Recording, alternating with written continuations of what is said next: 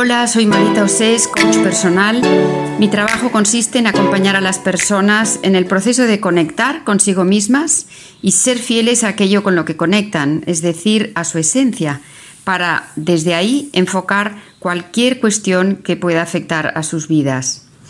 Bienvenidos al Espejo, una serie de podcasts mensuales en los que deseo compartir aprendizajes que me han resultado esenciales para estar a gusto conmigo y con la vida.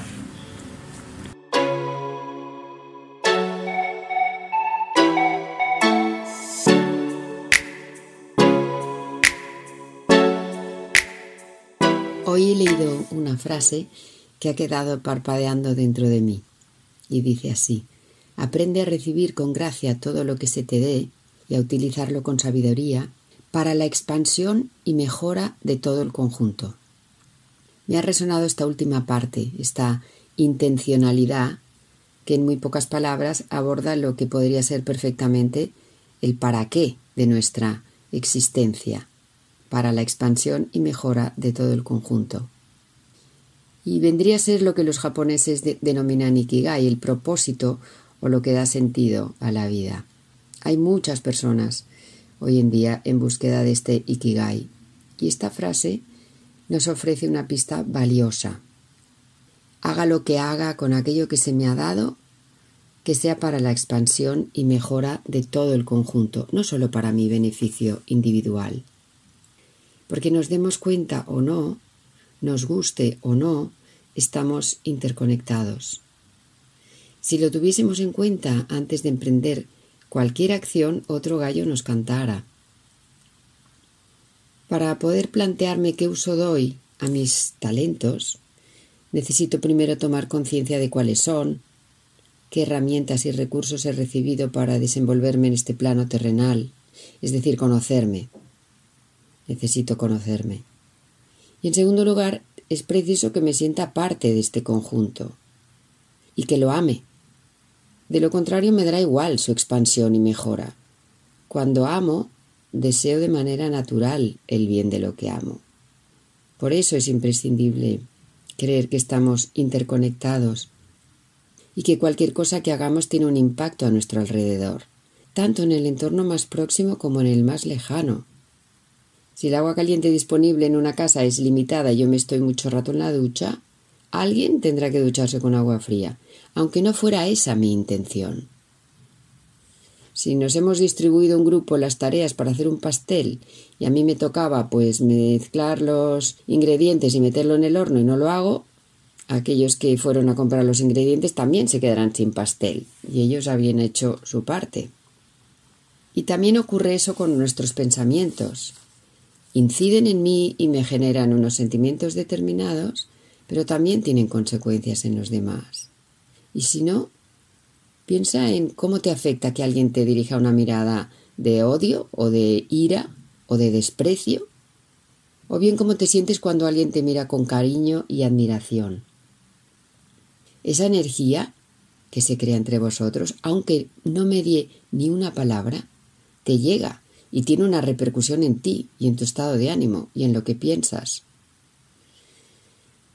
Claro, si nos olvidamos de la conexión que tenemos con el resto del mundo, seguramente tomaremos decisiones equivocadas, no solo para el planeta, sino para también para cada uno de nosotros que formamos parte de él.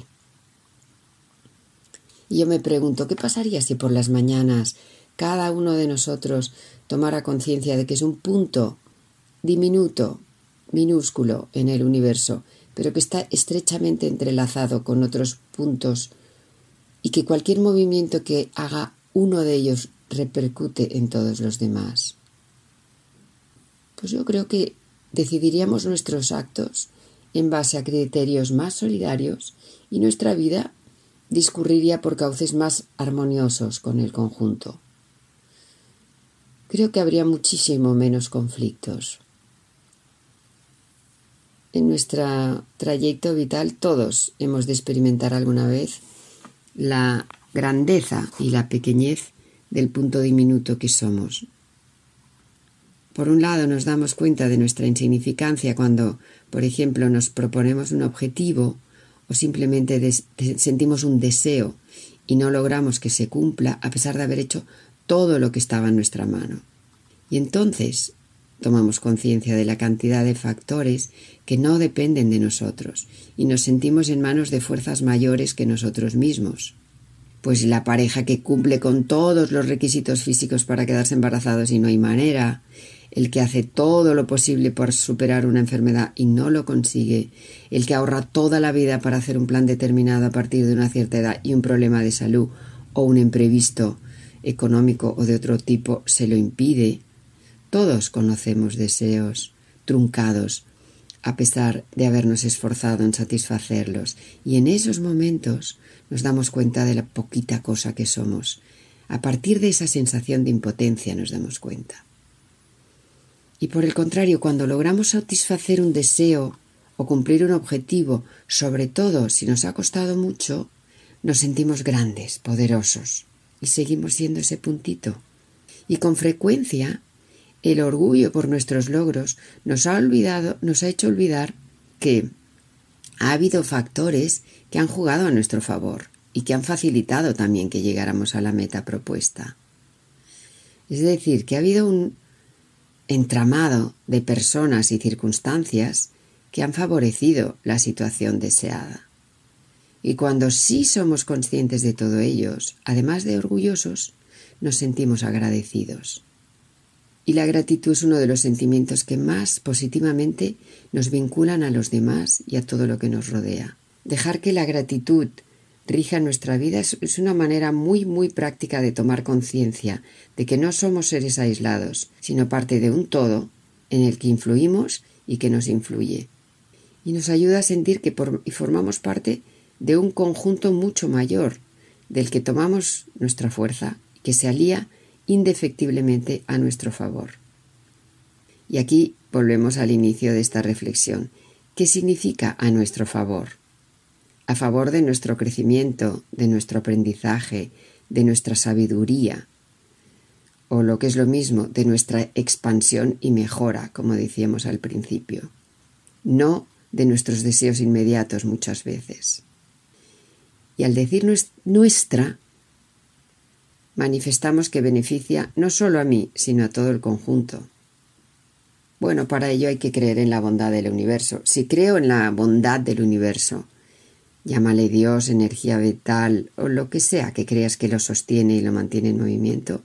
Es decir, si estoy convencida de que se confabula a mi favor, lo más probable es que encuentre una manera más fácil de alinearme con él. Porque si no me pelearé continuamente para salirme con la mía. Bueno, salirme con la mía, esta expresión responde más a lo que mi ego desea que a lo que mi ser esencial, unido a la totalidad, anhela. El ego es una estructura defensiva que por sentirse separado de todos los demás y amenazado por todo, vive en la desconfianza y en el espíritu competitivo. Yo contra el resto del mundo. Por el contrario, nuestro ser profundo se siente parte de ese todo, todo con mayúsculas, que es como una orquesta en la que, en la que todos los instrumentos son importantes y se influyen mutuamente. Y ninguno en solitario es capaz de lograr la sinfonía que entre todos generan. Y tienen un único objetivo, la música que crean entre todos. Del mismo modo que las guerras estallan en un punto geográfico determinado y además de afectar directamente a ese punto tienen consecuencias mucho más allá de sus fronteras, nuestras guerras internas también afectan a nuestro alrededor. Y es el trabajo personal que hacemos por pacificarnos lo que redunda en, en beneficio de las personas que nos rodean. Somos muchos, ahora y siempre, los que nos sentimos impotentes ante los conflictos armados que están tiñendo de rojo nuestro planeta nos sentimos impotentes por imposibilidad de incidir directamente en esa paz que deseamos. Tomar conciencia de lo que soy y tengo y ponerlo al servicio del conjunto en el entorno más inmediato puede tener un efecto dominó que nuestro mundo está pidiendo a gritos. Somos puntos diminutos, pero tenemos un poder infinito por el hecho de estar entrelazados.